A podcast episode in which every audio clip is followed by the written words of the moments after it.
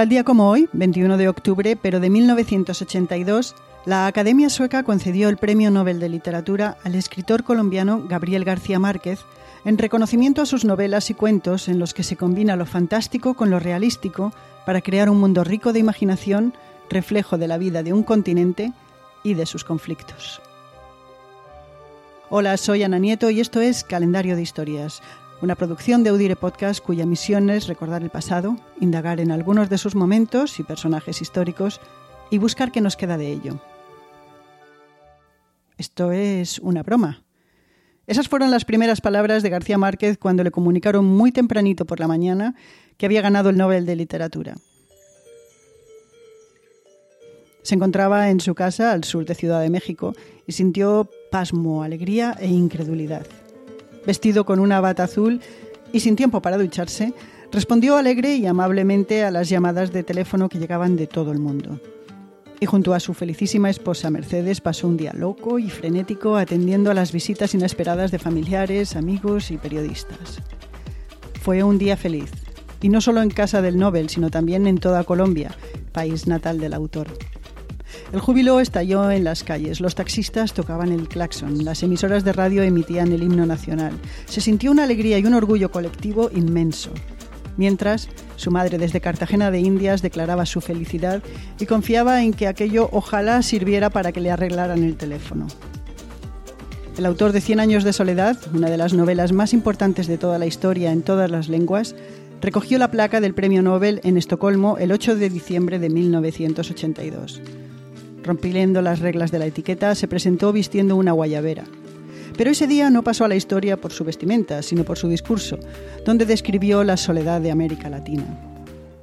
Una nueva y arrasadora utopía de la vida, donde nadie pueda decidir por otros hasta la forma de morir, donde de veras sea cierto el amor y sea posible la felicidad, y donde las estirpes condenadas a cien años de soledad tengan por fin y para siempre una segunda oportunidad sobre la tierra. Y mientras hablaba de soledad, el Nobel se sentía acompañado. Decenas de familiares y amigos y representantes del folclore colombiano viajaron con él a Estocolmo y por unos días llenaron la gélida capital sueca con el calor del Caribe y las músicas de cumbias y vallenatos.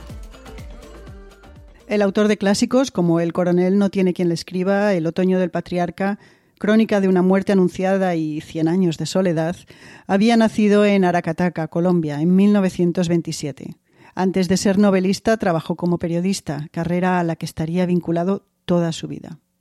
Es considerado como una de las estrellas más brillantes del llamado boom latinoamericano y uno de los máximos representantes del realismo mágico.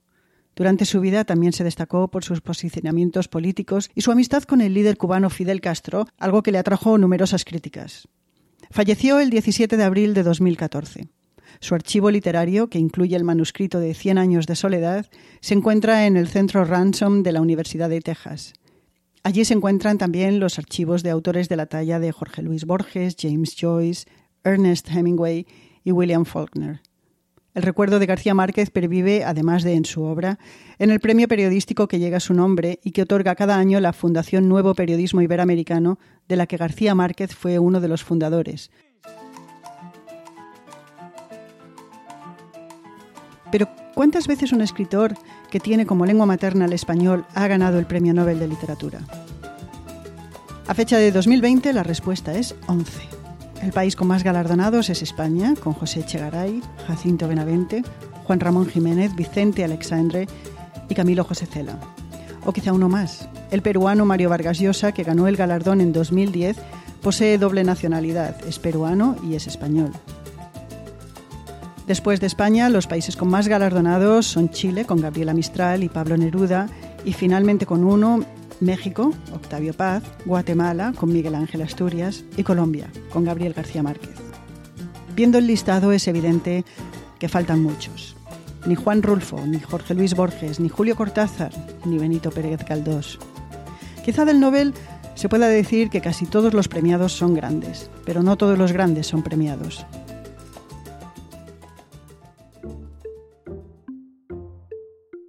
Tal día como hoy, 21 de octubre, también sucedieron los siguientes eventos. En 1520 la flota de Fernando Magallanes llega a Cabo Vírgenes, en lo que hoy es Argentina, convirtiéndose en los primeros europeos en navegar por el Océano Pacífico. En 1805 tuvo lugar la batalla naval de Trafalgar, frente a las costas gaditanas de Barbate.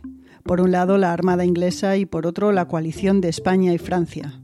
Ganaron los ingleses a pesar de la tremenda baja que supuso para ellos la muerte de su almirante Horacio Nelson. En 1925 nació en La Habana la cantante cubana Celia Cruz.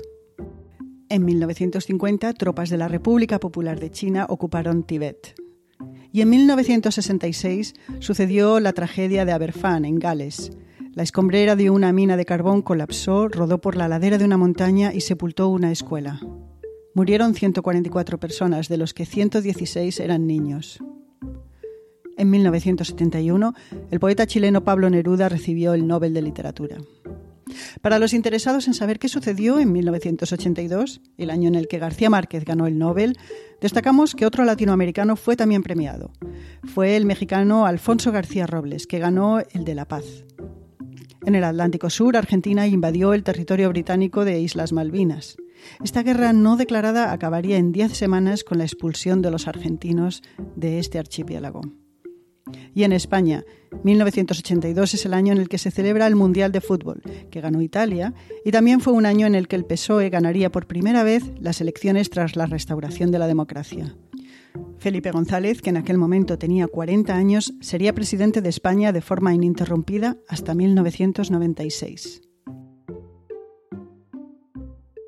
Terminamos con una cita extraída de la novela Cien años de soledad.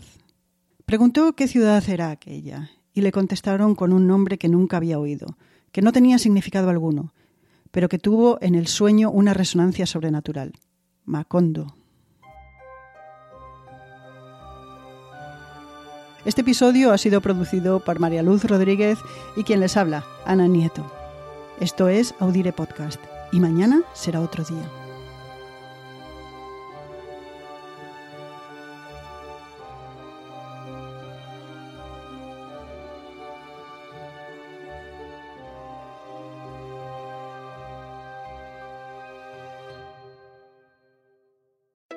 Some people say the metaverse will only be virtual. But one day, in the metaverse, doctors will practice high risk surgeries hundreds of times before they operate on real patients. And students will be transported to ancient Rome and Saturn's rings, improving health outcomes, learning, and more.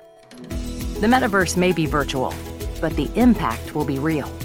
Learn more about what Meta is building for the metaverse at meta.com slash metaverse impact.